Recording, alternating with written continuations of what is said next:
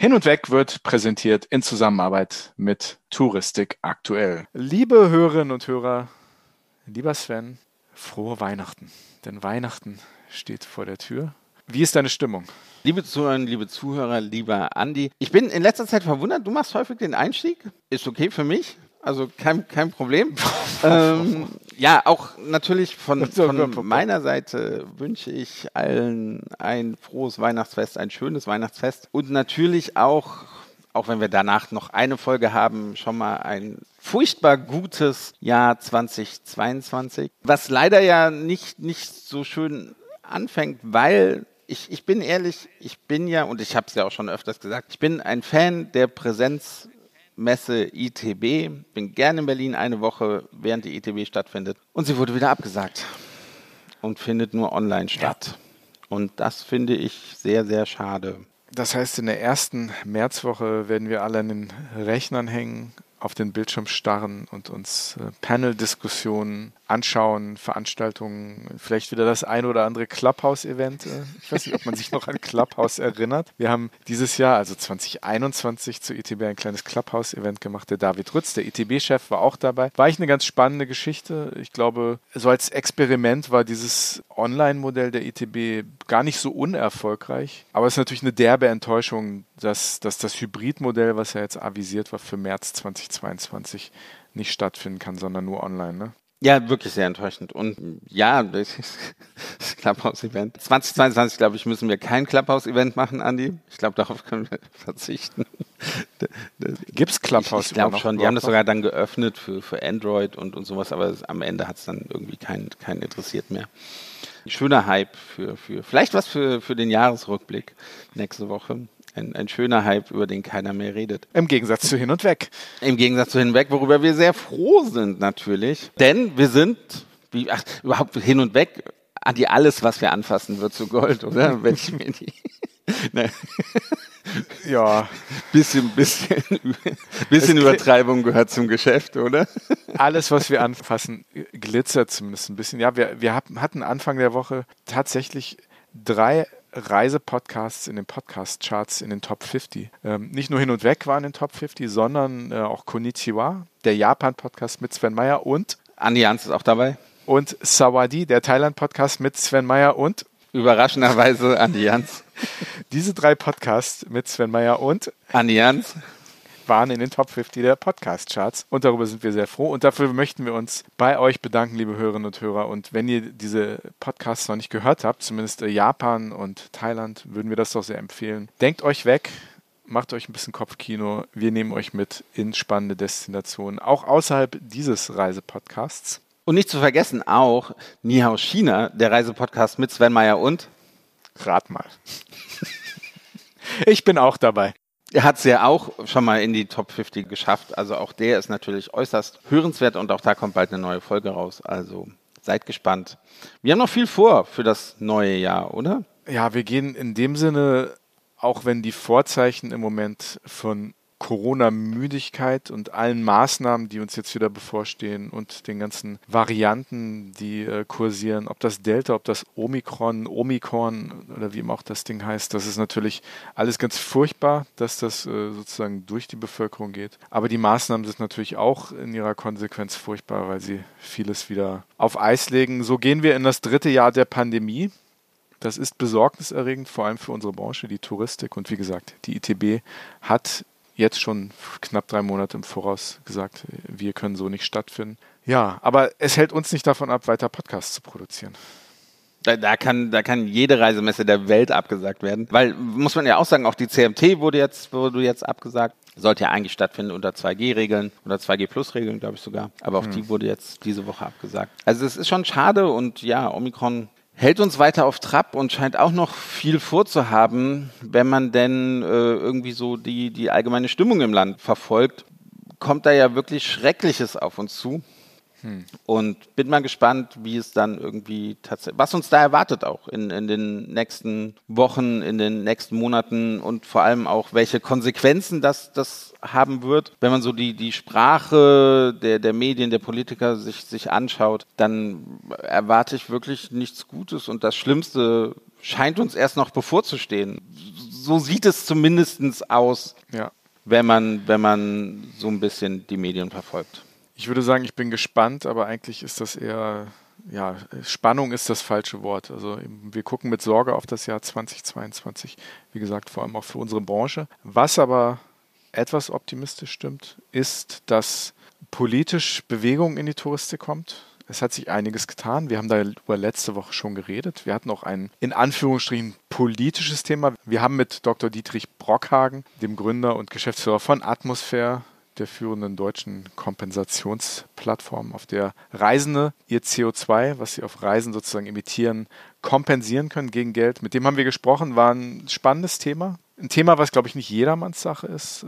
Wir haben auch ein bisschen Mail bekommen. Uns wurde gesagt, dass es spannend ist, dass wir, nachdem wir gerade vier Tage auf Malta waren, per Flugzeug, dass wir über das Thema Kompensieren reden. Lass uns darüber nicht zu sehr ins Detail gehen. Das ist ein weites Feld. Ich nehme diese Herausforderung auch an. Ich denke, jeder, der reist, muss sich diesen Fragen auch stellen. Ich finde, dass Flugshaming nicht der richtige Weg ist. Aber ich denke, darüber zu reden ist der richtige Weg und sich zu fragen, was kann ich selbst tun und was sind die Lösungen. Ich denke, Kompensation ist ein Baustein in einem großen Mosaik an Dingen, die man tun kann. Ne? Ich weiß nicht, wie du das siehst. Äh, definitiv und ja, das, das müssen wir uns auch gefallen lassen, das, das was da geschrieben worden ist. Allerdings sehe ich es auch immer, ne, wir, wir, sind ja jetzt nicht zum Spaß nach Malta geflogen. Also es, es gab einen Auftrag, es gab einen, einen größeren Sinn dahinter und, und das darf man dann halt natürlich auch nicht außer Acht lassen. Ist es okay, dass es mir trotzdem Spaß gemacht hat? Mein Segen hast du. Ich, ich verzeihe dir. Ich war ja auch dabei. Und obwohl ich dabei war, hat es auch dir Spaß gemacht. Hast du gesagt. Ja, größtenteils auf jeden Fall. Ja. Nein, es ist, wie gesagt, das war schön. Ich war schon mehrmals auf Malta und da war es schön, irgendwie das, das Malta zu zeigen, was ich ja schon kenne und, und wie das andere Leute wahrnehmen und, und die Begeisterung zu sehen. Das, das war schon sehr, sehr schön. Genau. Wir schauen auf Weihnachten, wir schauen auf das neue Jahr, aber wie gesagt, es tut sich einiges im politischen Deutschland und ich bin sehr, sehr, sehr, sehr froh, dass wir heute einen politischen Gast haben, mit dem in der Touristik noch niemand außer uns gesprochen hatte. Genau, denn Jana Schimpke von der CDU-CSU-Fraktion wurde zur Vorsitzende des Tourismusausschusses diese Woche gewählt. Und ja, wir sind ja immer am Puls der Zeit. Und immer. deswegen haben wir natürlich sofort angefragt, ob wir ein, ein Interview mit ihr bekommen können. Und tatsächlich wurde uns das sehr schnell zugesagt. Und wir freuen uns sehr, Sie heute bei uns zu Gast haben zu dürfen. Ja, und bevor wir uns verabschieden, frohe Weihnachten, liebe Hörerinnen und Hörer, und ja, bis bald. Viel Spaß. Hin und weg.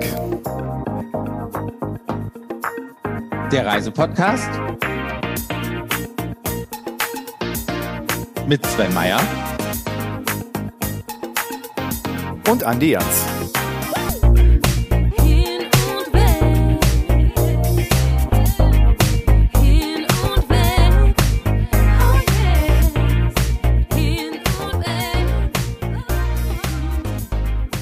Als wiedergewählte Bundestagsabgeordnete übernimmt sie, nachdem dieser drei Jahre von der AfD geleitet wurde, den Vorsitz des Tourismusausschusses im Deutschen Bundestag. Darauf verständigten sich in der letzten Woche die Abgeordneten der CDU-CSU-Fraktion. Sie selbst stammt aus der Spreewaldregion, ist seit 2013 Bundestagsabgeordnete und ist Mitglied im Ausschuss für Arbeit und Soziales und im Vorstand des Parlamentskreises Mittelstand.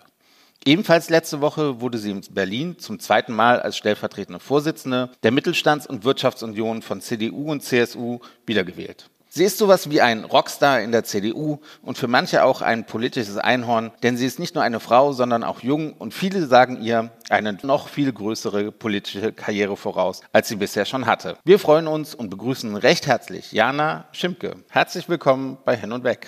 Hallo, ich grüße Sie, Herr Jans, Herr Mayer. Ja, wir steigen auch bei Ihnen mit einer Schnellfragerunde ein und die geht auch wirklich ganz schnell. Sie bekommen zwei äh, Optionen zur Wahl und da müssen Sie sich entscheiden und dann schauen wir, wie das ausgeht. Die allererste Frage, ein bisschen provokant, aber da sind wir natürlich gleich in der Recherche über Sie drüber gestolpert. Und der Sven wollte mir eigentlich verbieten, diese Frage zu stellen. Ich habe mir gedacht, die müssen wir, die müssen wir stellen. Das ist Playboy oder Men's Health Magazine. Soll ich mich jetzt entscheiden? Men's Health, würde ich sagen. Vielleicht kurz als Hintergrund, beide Magazine haben Sie als erotischste Politikerin Deutschlands gewählt. Ja, so. Und vielleicht für die Hörerinnen und Hörer, Frau Schimpke ja. gerade etwas beschämt zu Boden. Es passiert vieles äh, in der Politik und nicht alles hat man immer in der Hand und kann selbst darüber entscheiden. Ja, so ist das Leben. Ne? Hm. hm. Aber, aber auch so erlangt man Reichweite. Freude scheint sich in Grenzen zu halten. Vielleicht Freude darüber. Cocktails mit Christian Lindner oder ein Bierchen mit Robert Habeck? Äh, Cocktails mit Christian Lindner. Ja? Ja. Man hat sich mehr zu sagen. Allerdings. Ist bereichernder, würde ich sagen. also es liegt nicht am Bier, okay. sondern eher an der Person. so ist es, genau. Nein, die Kollegen von der FDP schätze ich schon sehr und da gibt es auch größere politische Schnittmengen und deswegen glaube ich, ist das die bessere Wahl. Vielleicht ganz kurz, das passiert aber auch im politischen Berlin. Man geht ja auch mal ein Bier oder einen Cocktail zusammen trinken oder einen Kaffee. Oder? Das ist ja jetzt nicht so, dass man in seinen Fraktionen so, so, so ab, abgeschimpft voneinander ist. Ne? Da ist ja doch viel Kontakt und, und viel Parteiübergreifendes, was stattfindet, was der normale Bürger gar nicht mitbekommt. Ja, so ist es. Also ähm, man, man streitet hart in der Sache, ne? im Plenum beispielsweise oder auch wenn es dann um die Ausgestaltung bestimmter ja, politischer Ziele geht. Ähm, aber am Ende ähm, grüßt man sich weiterhin freundlich, geht zusammen was essen oder trinkt eben ein Bier. Oder die Herren in unserer Runde spielen dann nach dem Feierabend auch Fußball bei der Bundestagsfußballmannschaft. Ja, das gibt es natürlich und das gehört dazu. Wir sind Profis und das sollten wir voneinander trennen können. Die nächste Frage. Berge oder Meer? Zurzeit Berge. Es war mal anders. Eine Zeit lang war ich wirklich, also viele Jahre immer war das Meer für mich ähm, das Reiseziel. Aber wie das so ist im Leben, man verändert sich, man verändert seine Vorlieben, seine Prioritäten. Zurzeit fahre ich wirklich sehr gerne in die Berge, ja. Und dann so richtig wandern von Hütte naja, zu Hütte oder wie kann man sich das vorstellen? Meine Kinder sind ähm, sechs und drei Jahre alt. Also ähm, oh. wir haben da letztes Jahr dann äh, Mosles Forscherfahrt erkundet. Äh, das war dann auch in Ordnung.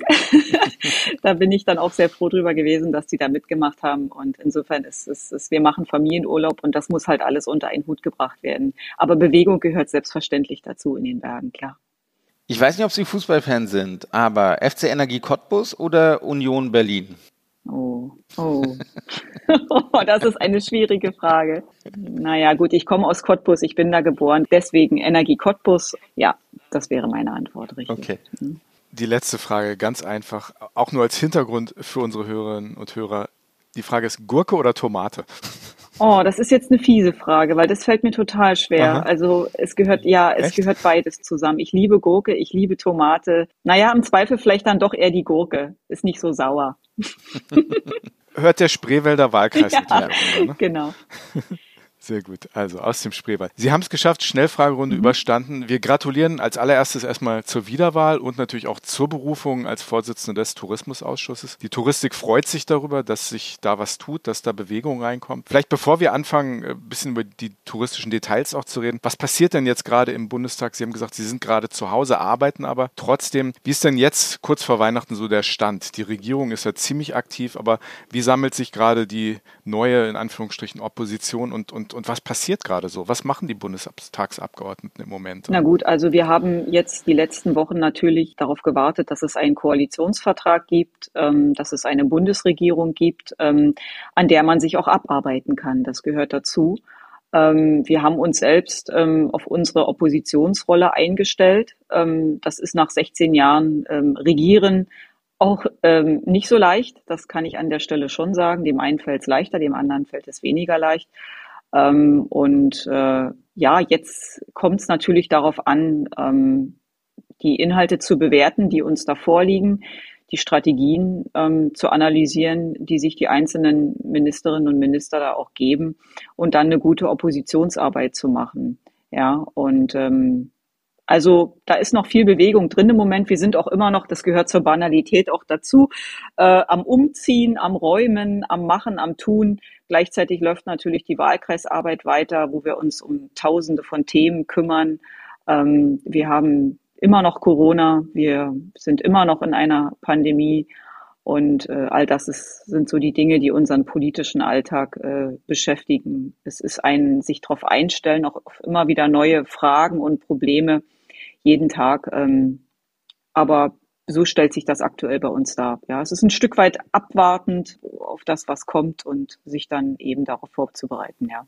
Okay. Lassen uns doch mal ein bisschen mehr über den Tourismus reden. Sie sind jetzt die Vorsitzende des Tourismusausschusses ähm, im Deutschen Bundestag. Eine ganz dumme Frage. Wie, wie kann ich mir so eine Ausschussarbeit vorstellen? Trifft man sich einmal im Monat, zweimal im Monat und, und dann gibt es so eine Tagesordnungspunkte, die man abarbeitet oder spricht man mit Experten, der einem irgend, irgendwas sagt? Wie darf ich mir das ganz konkret vorstellen, wie, wie so eine Ausschussarbeit stattfindet? Naja, es ist ein bisschen zweigeteilt. Sie haben auf der einen Seite, der, der, Tourismusausschuss ist ein mitberatender Ausschuss und Sie haben auf der einen Seite die Vorlagen der anderen Ausschüsse, über die Sie mitberaten und auch abstimmen müssen. Und äh, Sie haben natürlich auch eigene Initiativen, die Sie auf die Tagesordnung setzen können. Ja, Themenschwerpunkte, Gesprächspartner, ähm, Akzente, die man dort auch setzen will. Und ähm, die Arbeit sieht jetzt so aus, wir treffen uns, äh, der Ausschuss tagt einmal in der Woche, äh, immer an dem Mittwoch, wo unser Ausschusssitzungstag ähm, auch ist. Aber damit ist es ja nicht getan, denn die tourismuspolitische Arbeit äh, geht ja darüber hinaus. Man hat Gespräche, man hat Veranstaltungen, man repräsentiert natürlich auch als Ausschussvorsitzender man hat ähm, Arbeitskreise mit der eigenen äh, Fraktion, man knüpft Netzwerke in die Verbändewelt, aber auch in andere Fraktionen oder auch innerhalb der eigenen Partei. Und das gilt es irgendwo unter einen Hut zu bekommen, zu koordinieren, zu steuern und natürlich ähm, im besten Fall im Sinne der Branche. Und das ist mir in der Tat auch ein wichtiges Anliegen. Wir sind alle so ein bisschen neu auch zusammengewürfelt. Es gibt eine Reihe von Kolleginnen und Kollegen, die waren in den letzten Legislaturperioden schon dabei im Ausschuss, aber auch viele neue. Und insofern, das muss ich jetzt alles ein Stück weit finden. Wir werden uns kennenlernen, uns als Menschen, als Politiker kennenlernen und dann die gegenseitigen Positionen abklopfen. Und ich habe schon die Hoffnung, das ist zumindest auch mein Ziel, äh, in dieser Funktion der Branche eine Stimme zu geben ja, und zwar eine laute Stimme zu geben. Wahrscheinlich direkt am Anfang ein, ein bisschen schwer, sich alle neuen Gesichter zu merken, alle Personen zu merken. Ich, ich gehe davon aus, dass viele, so wie wir, direkt als das bekannt geworden sind, ist, dass sie den äh, Vorsitz leiten, dass dort viele Mails kamen und Sie jetzt einmal kennenlernen möchten. Äh, weiß nicht, Norbert Fiebig hat schon bei Ihnen angefragt, haben Sie schon getroffen vom, vom DRV? Richtig, also ähm, es gibt eine Reihe von Anfragen. Ähm, wir sammeln das jetzt auch gerade, die ich selbstverständlich auch alle annehme, ist völlig klar, das gehört dazu, das ist meine Aufgabe, dafür mache ich das auch, dass wir miteinander ins Gespräch kommen, äh, uns austauschen, uns kennenlernen, ähm, jeder Verband, also die Branche ist ja auch ein Stück weit äh, vielfältig aufgestellt, wenn ich das mal so sagen darf. Es gibt ja unterschiedlichste Verbände, vom Radfahrclub äh, bis hin zur Schifffahrt.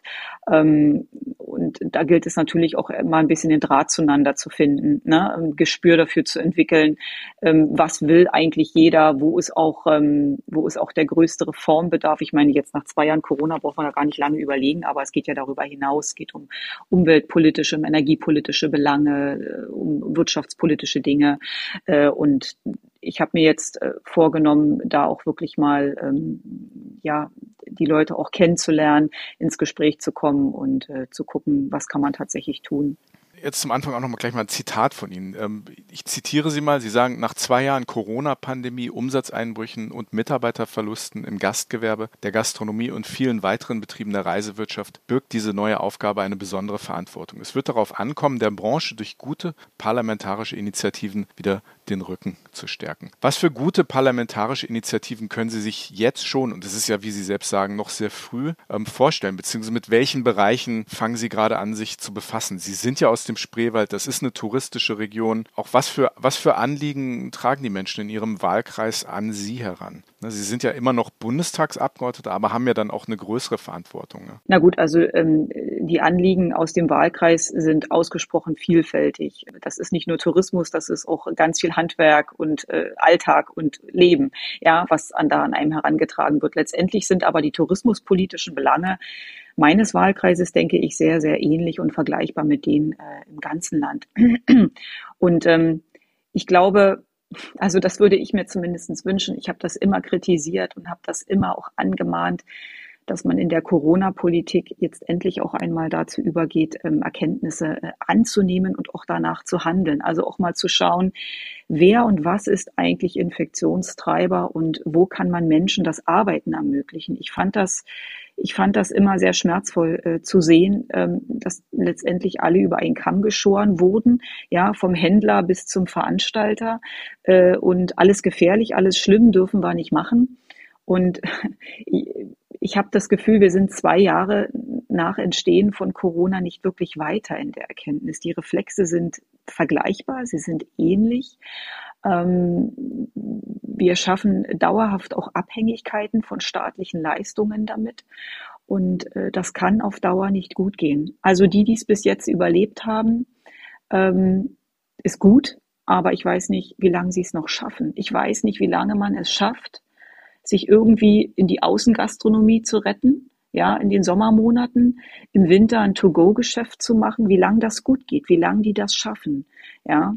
Das ist so meine Sorge und deswegen, ich verstehe Politik immer als einen lernenden Prozess, dass man vorankommt, dass man sich weiterentwickelt, auch in einer Pandemie und dass man den Menschen schlichtweg ähm, die Möglichkeit gibt, ihren Lebensunterhalt zu verdienen und auch ein Leben mit Corona zu ermöglichen. Ganz ehrlich, wir können ja jetzt nicht auf Jahre hinweg so weitermachen. Das, das geht doch nicht. Und es hieß immer, wenn wir einen Impfstoff haben, ist die Pandemie beendet. Was wir aber faktisch erleben, ist, dass sie natürlich nicht beendet ist. Und das frustriert total. Es frustriert die Unternehmerinnen und Unternehmer. Es frustriert die Gäste. Es frustriert auch uns in der Politik. Und das ist so mein Anspruch, dass wir ähm, Einschränkungen da vornehmen, wo sie wirklich gerechtfertigt und nötig sind. Äh, und ansonsten dieser Branche die Möglichkeit geben, zu überleben. Ja, das ist das, was mich am meisten umtreibt im Moment, ja.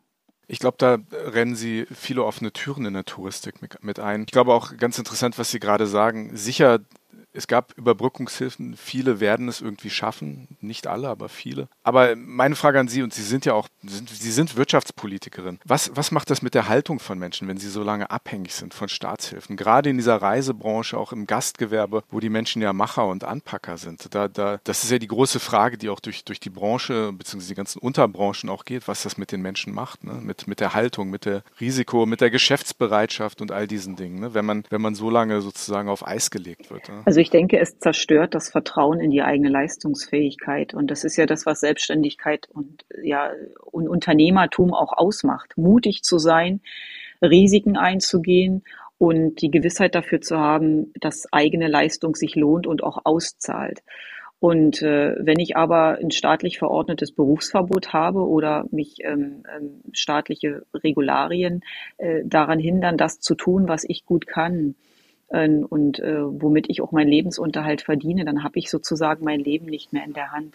Ja, und ähm, dann sucht man nach Alternativen, dann macht man vielleicht was anderes, man gibt sein Geschäft auf und die Frage, die dann daraus entsteht, ist, kehrt man dann irgendwann wieder zurück? Ja, also verlieren wir auf Dauer etwas in diesem Land?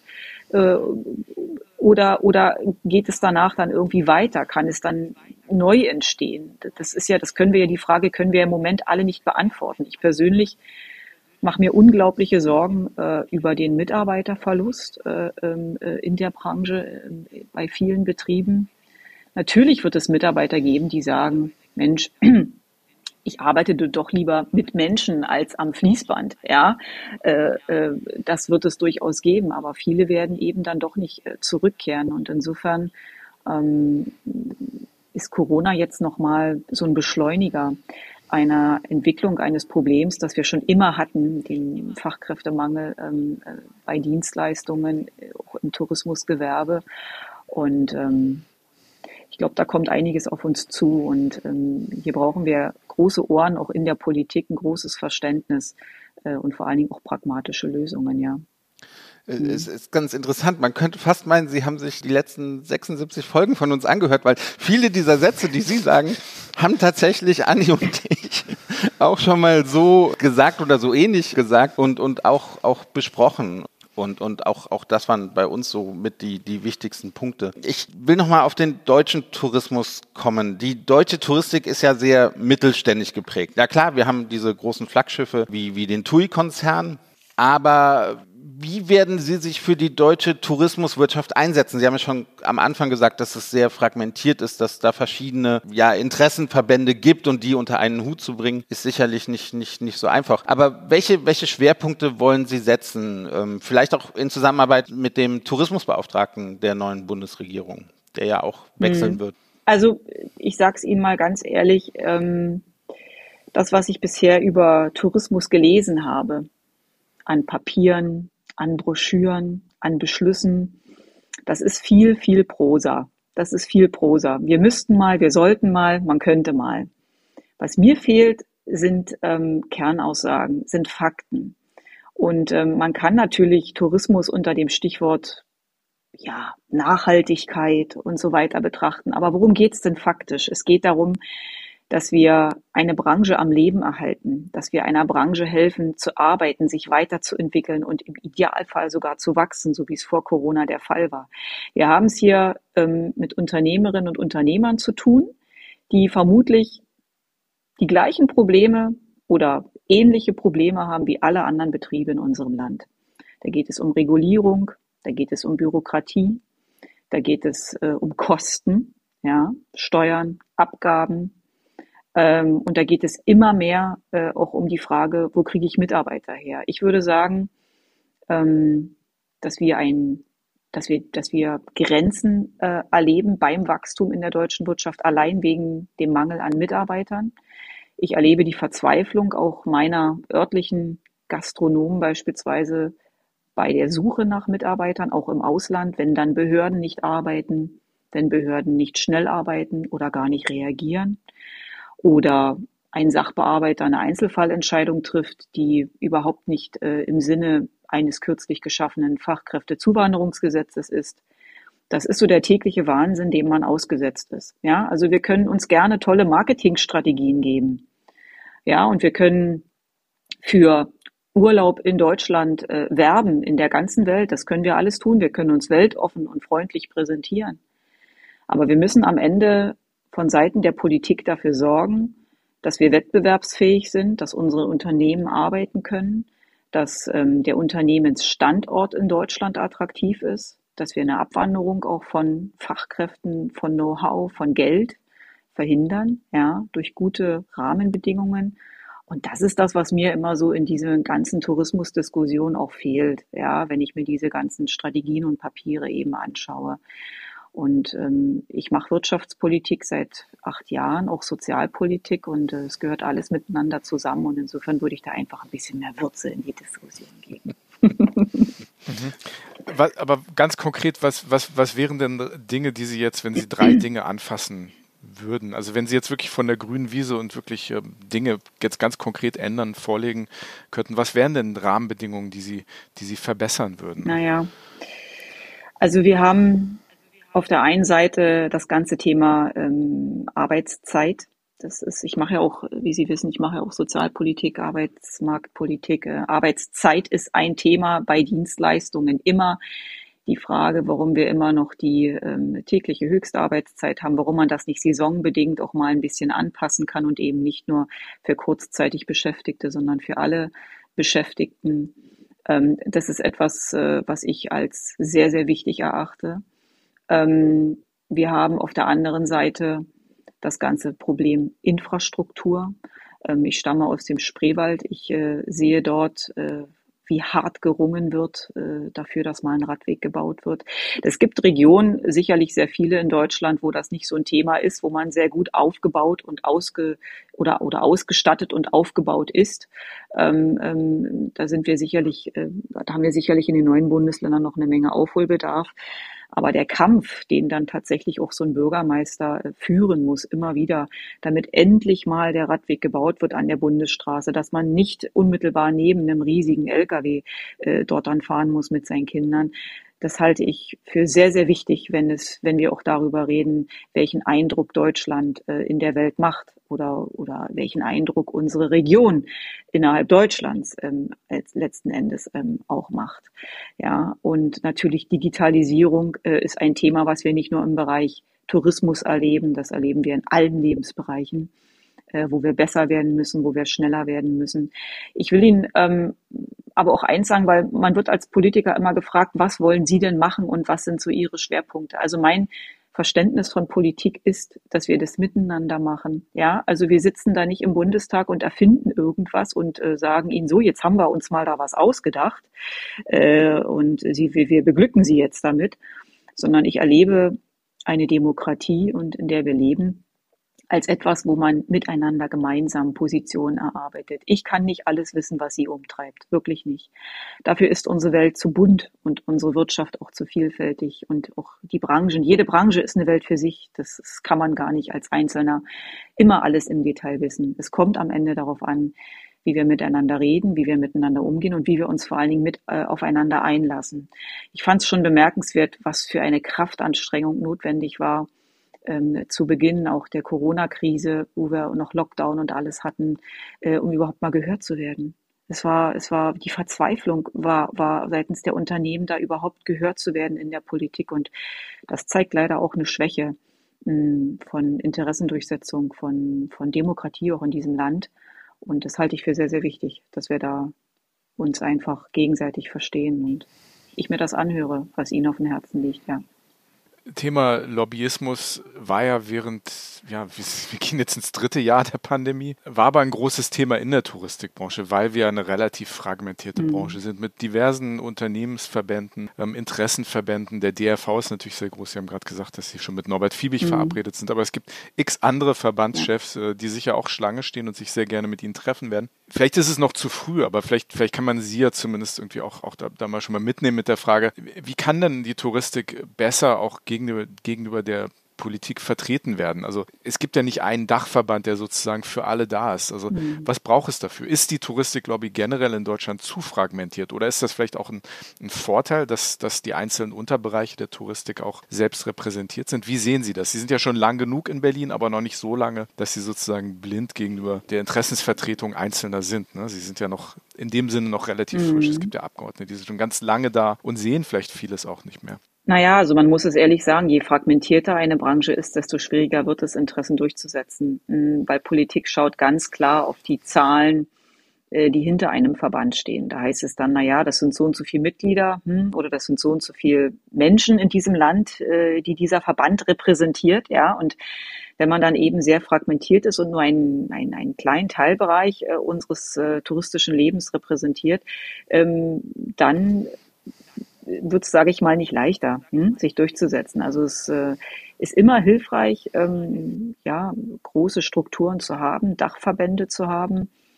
Ähm, ich selber habe ja in meinem Leben vor der Politik auch mal für einen großen Dachverband der deutschen Wirtschaft gearbeitet und da habe ich den Unterschied sehr gut sehen können und den Einfluss, den politischen Einfluss, den dann eben auch solche Organisationen haben. Jetzt möchte ich sie aber nicht alle in irgendein Korsett pressen. Also das kann es am Ende auch nicht sein. Aber man sollte sich untereinander, ob man jetzt Radfahrer repräsentiert oder oder oder äh, große große Reisegesellschaften, ähm, man sollte sich immer auf eine einheitliche Sprache verständigen. Ja, und im Idealfall auch auf einheitliche Ziele, auf möglichst einheitliche Ziele. Und möglichst konkrete Ziele. Das ist gut. Ja, also ähm, je konkreter, desto besser. Das hilft auch uns in der Politik.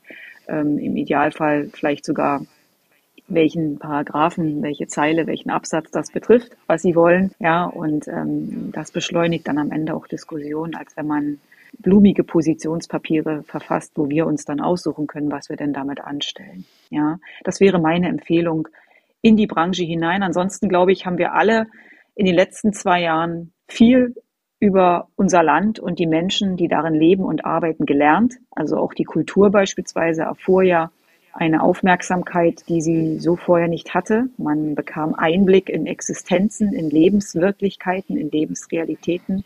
Und insofern laut zu sein, kann nie verkehrt sein. Das wäre meine Empfehlung, die ich Ihnen geben möchte. Woran macht sich denn die, die, die Macht sozusagen eine, eines Verbandes fest? Weil wir haben vor einigen Monaten haben wir mit äh, Wolfgang Kubicki gesprochen und der hat gesagt, wenn die Tourismusbranche so aufgestellt wäre wie, wie die Automobilbranche äh, bzw. die IG Metall dahinter hätte mit so und so vielen Leuten, die eine ganze Branche dann auch lahmlegen können und demonstrieren können, dann würde die Touristik auch gehört werden. Auf der anderen Seite haben wir kurz danach mit dem äh, Verbandschef de, der deutschen Campingwirtschaft gesprochen. Der hat uns erzählt, dass die Campingwirtschaft im Jahr in Deutschland 15 Milliarden Euro erwirtschaftet. Das sind irre Beträge, aber da sind halt nicht viele Mitglieder dahinter. Das sind ein paar tausend in Anführungsstrichen Mitgliedern, die aber Unglaubliches erwirtschaften. Also woran macht sich das fest, diese Macht? Ist das Geld? Sind das Mitgliederzahlen? Oder ist das wirklich, wie penetrant man in Anführungsstrichen auch in Berlin auftritt? Wie, wie kann man sich das vorstellen? Also die Macht definiert sich ganz klar danach, äh, wer beispielsweise ähm, eingeladen wird zu öffentlichen Anhörungen. Ja, das ist immer nur ein kleiner Kreis äh, an Verbänden, die da auch ähm, sprechen dürfen und ihre Belange vortragen dürfen. Ähm, Macht ähm, zeigt sich auch daran, wie oft wer mit wem zu welchen Dingen im Gespräch ist und sich am Ende dann auch bei einem konkreten Vorhaben dann auch durchsetzen kann. Und ähm, dabei hilft natürlich genau das, was ich, was ich äh, eingangs zu Ihnen äh, sagte, dass man sich eben zusammenschließt, dass man sich verbündet und dass man mit einer Stimme spricht. Das ist, ähm, das ist sehr, sehr wichtig. Ähm, weil das ist ja das Ziel, weswegen sie sich zusammenschließen. Ne? Sie machen das ja nicht, weil sie sich alle so nett finden und die gleiche Leidenschaft für einen äh, Bereich äh, teilen, sondern sie wollen ja etwas bewirken. Und das Lautsein gehört natürlich selbstverständlich äh, auch dazu. Das, ohne das geht es nicht.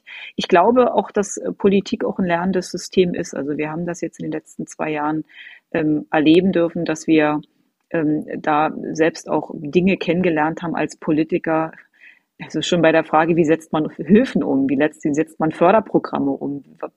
Welche Schwierigkeiten treten da auf?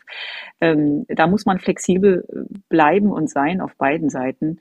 Und insofern, ähm, Kommunikation ist das A und O, um sich am Ende auch durchzusetzen. Und das wünsche ich Ihnen natürlich sehr, dass Sie es immer auch mit ähm, Politikerinnen und Politikern zu tun haben, die Ihnen auf Augenhöhe begegnen, die, ähm, ähm die, die eine Empathie äh, entwickeln für das, was sie tun und, und, und, und wofür sie leben. Das ist nicht immer der Fall, aber ich versuche da mit gutem Vorbild voranzugehen. Was ich gerade ganz interessant fand, war, dass Sie gesagt haben, ja, bitte schreibt nicht nur Positionspapiere und, und mhm. teilt uns eure Meinung mit und wie ich, also dieses hätte, wenn und wir könnten aber, sondern dass sie, dass sie konkret fordern, dass sie wirklich sagen, bitte geht ins Detail, bitte sagt uns, Sie, sie haben es gerade eben gesagt, bitte sagt uns, welcher Paragraph, welcher Absatz da irgendwie geändert werden muss und was wir da ändern müssen, auch als, als Politiker. Ich hatte bisher so den Eindruck, dass Sie sagen, ihr wisst es viel besser als wir Politiker. Also sagt uns bitte ganz konkret, äh, gibt uns nicht die Möglichkeit, irgendwie was rauszusuchen, sondern sagt uns wirklich ganz konkret, äh, was, was wir ändern sollen. Ist das so Ihr, Ihr politischer Stil, den Sie auch in, in, in Zukunft so ein bisschen beibehalten wollten? Ist ja wichtig zu wissen für die Tourismusbranche. Also äh, ja, das ist ja natürlich ist das so. Also nochmal, äh, nur weil wir im Bundestag sitzen, heißt das ja nicht, dass wir irgendwelche götterartigen Wesen sind, die alles wissen und auf alles eine Antwort haben. Nein, überhaupt nicht. Den Schuh will ich mir auch überhaupt nicht anziehen. Dafür haben wir Verbände in unserem Land, ja, weil das die Sprachrohre sind der einzelnen Welten, die es, äh, die es gibt, ja. Und äh, also das ist, mir geht's ja auch so. Ich, ich besuche morgens eine Schule, ja, da spreche ich mit den Lehrern, dann bin ich nachmittags in einem Anglerverein und abends nochmal bei, bei, bei, bei Fußballspielern. Und jeder hat eine völlig andere Wahrnehmung und, und, und andere Probleme, die ihn umtreiben. Und insofern, wir lernen jeden Tag.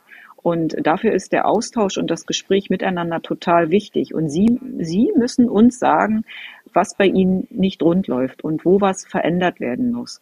Ähm, das, das, das, das, ja, klar, das ist nicht nur mein Stil von Politik, sondern das ist auch fest in unseren Grundwerten so verankert. Deswegen gibt es Verbände und ähm, deswegen gibt es auch Demokratie und das gehört alles miteinander zusammen. Und ich will vielleicht noch mal nochmal einen Aspekt auch mit einwerfen. Das ist, ist mir neulich im Rahmen meiner Recherchen auch äh, ins Auge gefallen. Die Tourismuswirtschaft, die Reisewirtschaft ähm, hat einen höheren Anteil am Bruttoinlandsprodukt als der Maschinenbau. Und jetzt gehen Sie bestimmt mit mir d'accord, wenn Sie so gefühlt den Eindruck haben, na ja, aber Maschinenbau hat schon ein Gewicht auch in der Politik, ne? Mhm. Und es zeigt eben, worauf es ankommt. Tue Gutes und rede darüber. Und wenn ich ähm, eine Branche bin, die wirklich so viel ähm, erwirtschaftet, die so viele Menschen beschäftigt, die so viel zur Wertschöpfung dieses Landes beiträgt, ähm, äh, dann muss man das auch sagen und mit voller Inbrunst äh, vor sich hertragen. Ja, das äh, finde ich ist schon wichtig, um sich am Ende auch durchzusetzen, klar. Wir hm? müssen lauter werden, Andi, oder? ja. noch, noch lauter. Ich dachte, wir wären schon ziemlich. Ja, sind laut. Sie doch auch, alles ähm, gut. Ja, ja. Ja, wir müssen auf jeden Fall den, den Lärm auf, auf einem Level halten. Ich glaube, das ist, das ist schon ziemlich wichtig. Was, was mich interessiert ist, Sie haben vorhin schon über Wettbewerbsfähigkeit Deutschlands geredet. Ähm, welche globalen Trends sehen Sie denn als wichtig an, in denen Deutschland aufholen muss, muss, um die deutsche Tourismuswirtschaft wirklich nach vorne zu bringen? Denn auch das ist ja die Aufgabe des Tourismusausschusses. Initiativen einzubringen, parlamentarische, und sich mit den globalen Trends zu befassen. Also zum Beispiel Digitalisierung. Wir waren vor einigen Wochen, waren Sven und ich auf Malta und wir haben auf einer kleinen Insel nördlich von Malta, haben wir gesehen, dass die EU zum Beispiel so, so Fehler aufstellt, wo QR-Codes dran sind, mit denen man sofort an tollen Spots, an denen man in Deutschland wahrscheinlich, wenn man irgendwo auf dem Land in Rügen oder, oder am Wattenmeer steht, niemals irgendwie einen guten Netzempfang hat, sofort dort irgendwie EU-gesponsertes Internet bekommt, um dort per Instagram und Facebook gleich tolle Bilder weiter zu posten. Also es fällt immer wieder auf, wie weit andere doch sind mit, mit Ideen, wo wir noch nicht so weit sind. Also was sind so Trends, die Sie sehen, wo wir neben Digitalisierung oder vielleicht auch mit Digitalisierung aufholen müssen? Ne? Wir sind ja ein wichtiges Tourismusland. Also nicht nur als, als Reiseland, äh, als, als, als Quellmarkt, sondern auch wirklich als, als Destination. Also das ist jetzt so ein Punkt. Sie sind Menschen, die den ganzen Tag nichts anderes tun, als sich mit dem Thema Tourismus auseinanderzusetzen. Sie sind in der Welt unterwegs. Sie gucken sich Trends an, die hier und dort äh, geschehen. Gute Beispiele, ja, was man hier auch in unserem Land übernehmen kann. Wir in der Politik, wir schaffen die Rahmenbedingungen dafür. Das heißt, ähm, äh, die Frage, welche Trends gibt es und wo können wir auch als Branche äh, besser werden? Ich glaube, das kann niemand besser beantworten als Sie selbst. Ja, weil sie sind die Unternehmerinnen und Unternehmer, die das, die das Gespür haben ähm, ähm, für neue Entwicklungen, für neues Potenzial, für mehr Kunden, ja, für neue Trends. So, ähm, was ich nur eben halt immer wieder sehe, ist, ähm, dass wenn diese Dinge an uns herangetragen werden, ähm, weil dann eben hier und dort was fehlt und da äh, ist zu viel Regulierung oder da ist zu wenig Digitalisierung, ähm, dass es am Ende am politischen Willen ähm, scheitert ja, dass diese Dinge zu laufen beginnen, ja, dass wir wettbewerbsfähig äh, bleiben, dass wir mithalten mit gewissen Standards, die international schon gelten. So und äh, und das ist genau so ein Punkt, den ich meine, über den wir gerade eben auch sprachen. Sie müssen sagen, was sie für nötig erachten. Und dann schauen wir, wie wir es umsetzen können, wie wir es umgesetzt bekommen. Das ist so, so stelle ich mir das vor. Und ähm, ja, da kann man leider nur feststellen, dass wir da in Deutschland äh, sehr, sehr behäbig geworden sind, uns ein Stück weit auf dem ähm, Erfolg vergangener Jahrzehnte auch ausgeruht haben und dass es einfach zu lange dauert, ähm, Trends umzusetzen und zwar auch in einem Tempo umzusetzen, äh, dass man am Ende äh, auch, auch mithält. Und ja, und natürlich gehört auch dazu, Geld in die Hand zu nehmen, ja, Prioritäten zu setzen, politische Prioritäten zu setzen. Wo wollen wir wachsen? Wo wollen wir uns weiterentwickeln? Ähm, und das wird sicherlich alles nicht leichter ähm, nach zwei Jahren Corona, Wirtschaftshilfen, Rekordverschuldung. Ähm, aber ich glaube, da müssen wir uns ein Stück weit neu aufstellen, jetzt auch für die Zukunft. Und deswegen bin ich sehr dankbar, dass wir dazu heute hier auch ins Gespräch kommen. Sorry, ich will da, ich will da nochmal nachhaken, weil das ist auch ein Punkt, den, den, den Andi und ich immer wieder besprechen, weil wir reisen ja viel in der Welt rum, mhm. ähm, wir sind viel in anderen Destinationen, auf anderen Kontinenten unterwegs und wir sehen wirklich, dass in, im Laufe der letzten Jahre, im Laufe des letzten Jahrzehnts Deutschland ja nicht mehr zur, zur Elite gehört oder nicht mehr vorne, also einer der Vorreiter ist in, in, in verschiedenen Bereichen und halt auch ja. ähm, in sowas nicht. Warum, warum kriegt das ein Land wie, wie Malta hin, auf einer grünen Wiese irgendwie sowas äh, EU-Gelder zu beantragen und, und wir nicht? Also warum, warum ist das bei uns immer noch so, so schwierig oder dauert es so lange oder, oder sowas? Äh, kann, ich, ich, ich verstehe es nicht. Hm. Also man muss, naja gut, ich, ich weiß es jetzt nicht ganz genau, man muss auf der einen Seite auch schauen, ähm, wie ist die Fördergebietskulisse? Nicht jedes Land äh, ähm, bekommt ja dieselbe Förderung. Da gibt es ja auch ein Stück weit Unterschiede, aber nichtsdestotrotz gibt es natürlich ähm, Gesellschaften, Länder, äh, die uns da gerade so ein bisschen an uns vorbeiziehen.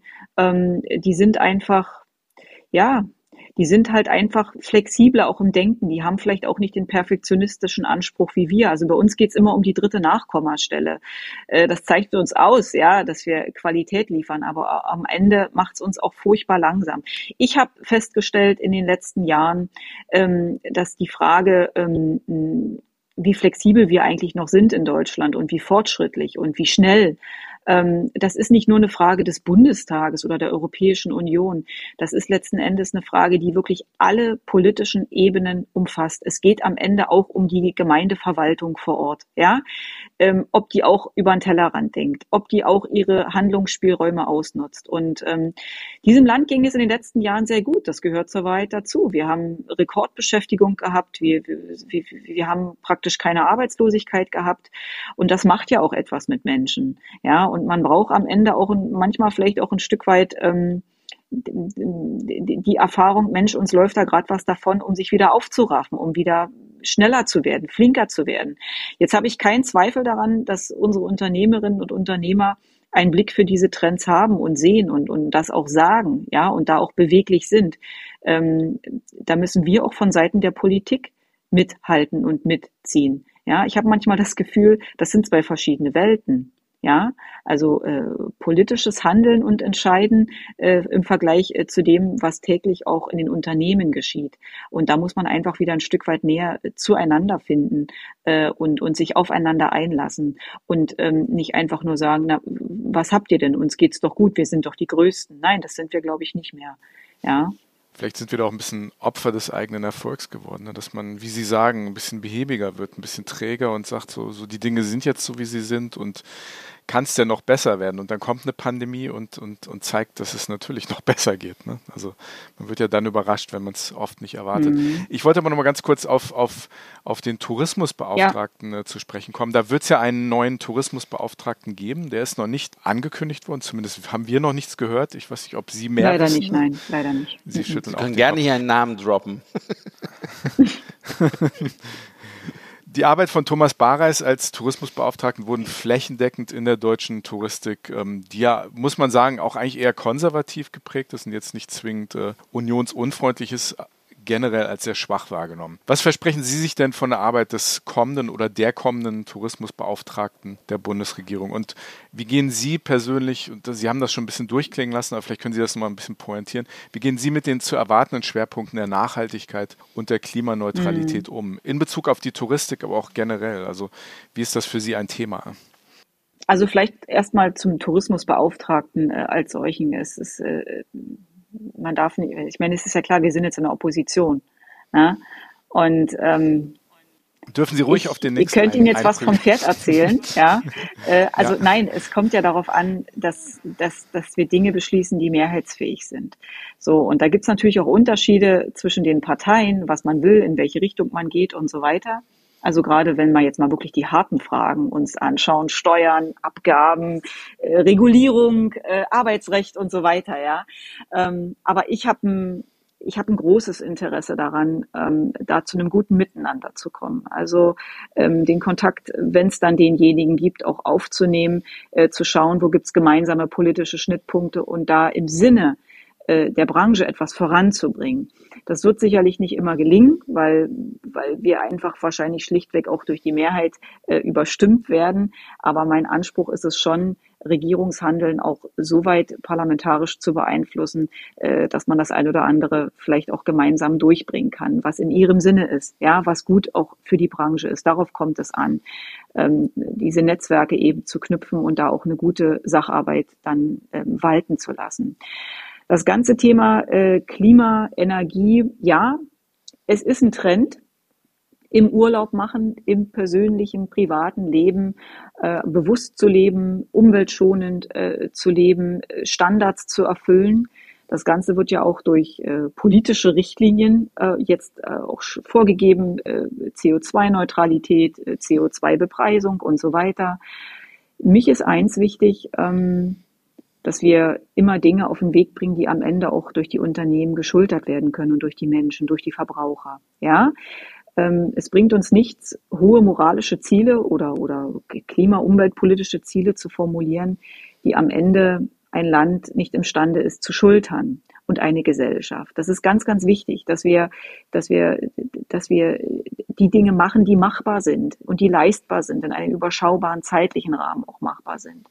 Und insofern, wenn jetzt unsere Hoteliers, unsere Reiseveranstalter sagen, das ist ein Trend, den finden wir gut und da investieren wir, ja, da investieren wir gerne unseren Kunden und Kunden sowas eben auch anzubieten, dann bin ich die Letzte, die sagt, nee, geht nicht. Ne? Also da unterstützen wir, da müssen wir unterstützen. Aber auf der anderen Seite muss man eben auch immer aufpassen und ähm, gucke ich jetzt gerade auch mit Blick ähm, auf die Grünen, ähm, dass wir nicht, dass wir nicht überziehen, dass wir am Ende ähm, das Wachstum, das wir anstreben, nicht damit wieder abwürgen, äh, indem wir einfach alles ähm, zu sehr verteuern. Das ist ein großer Punkt in dieser Debatte.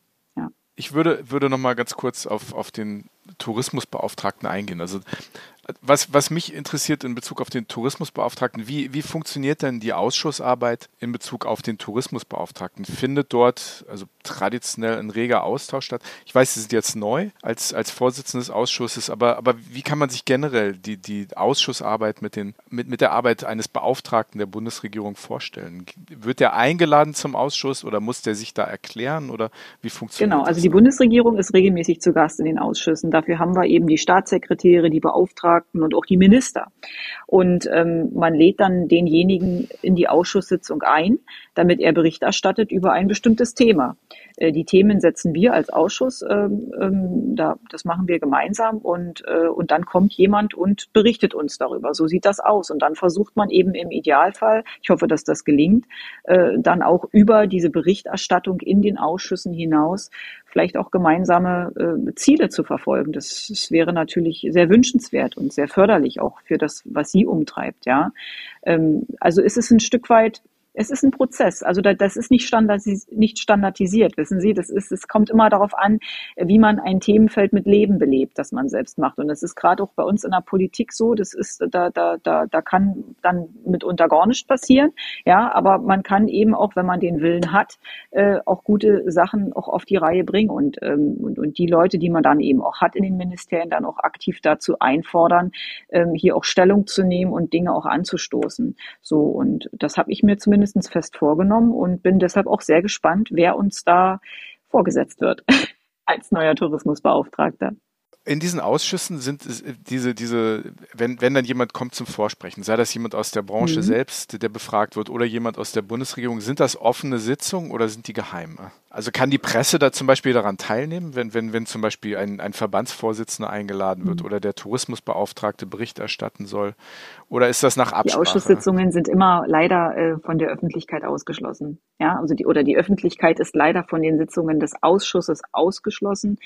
Das einzige, ähm, ähm, wo Öffentlichkeit teilnehmen darf, das sind die sogenannten Anhörungen, äh, die wir bei jedem Gesetzgebungsverfahren haben.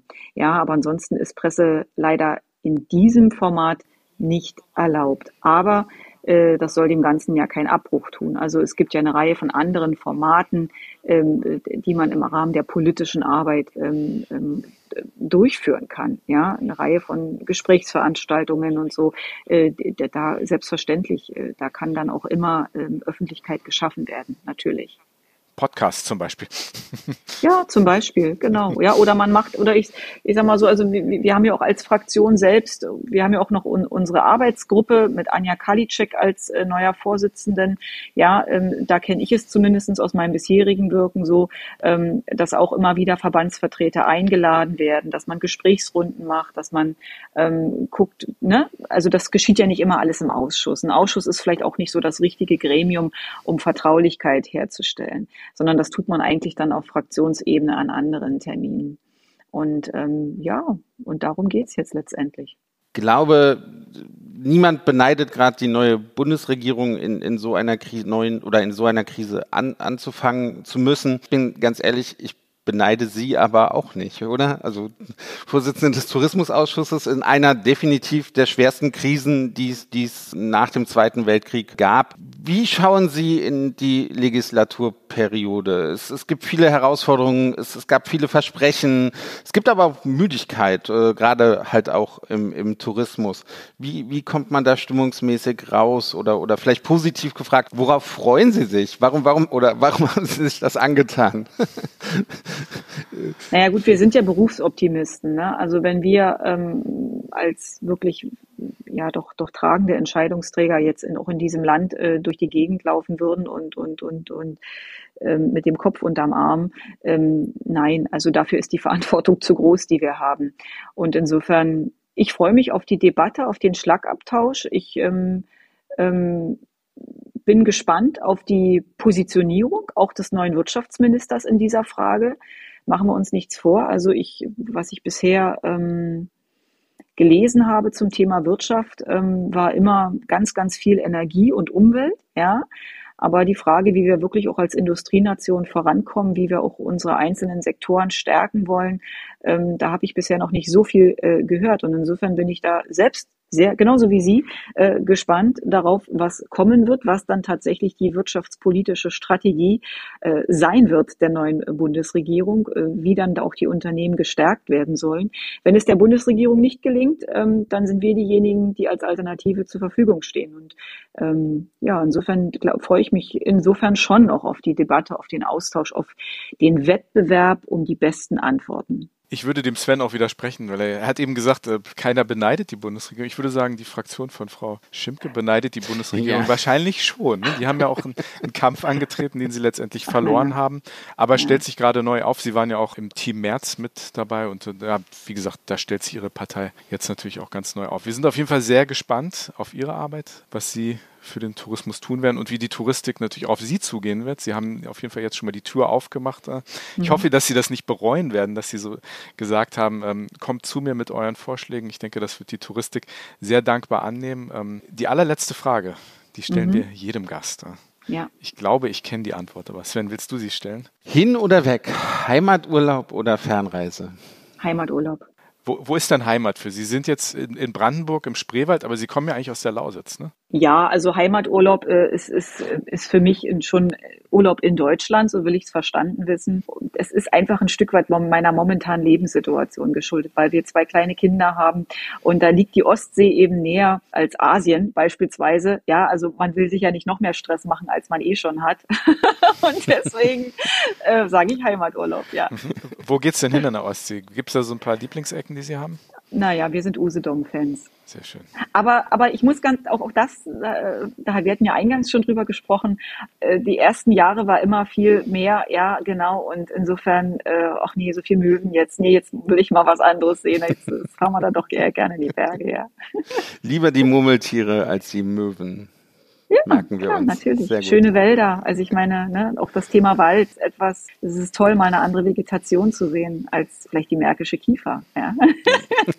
Wir sind auf jeden Fall sehr dankbar, dass Sie sich heute die Zeit für uns genommen haben. Vielleicht ganz kurz, das ist ja alles erst letzte Woche bekannt gegeben worden, dass Sie ähm, mhm. Vorsitzende des Tourismusausschusses werden. Sind wir, sind wir das erste Gespräch, was Sie führen mit, mit der Presse in der Touristik, oder? Ja, in der Tat, das ist so. Hm? Tatsächlich. Also genau, wir Ach, haben in der letzten Woche uns erstmal richtig, genau, erstmal sortiert und wir lassen, wir haben die, die Mails gingen jetzt erstmal ein und, und äh, wir werden dann jetzt im Januar dann gleich beginnen. Ja. Sehr gut. Mhm wurde genau richtig von ihrer Assistentin priorisiert. Wir zuerst mhm. und dann. Mhm.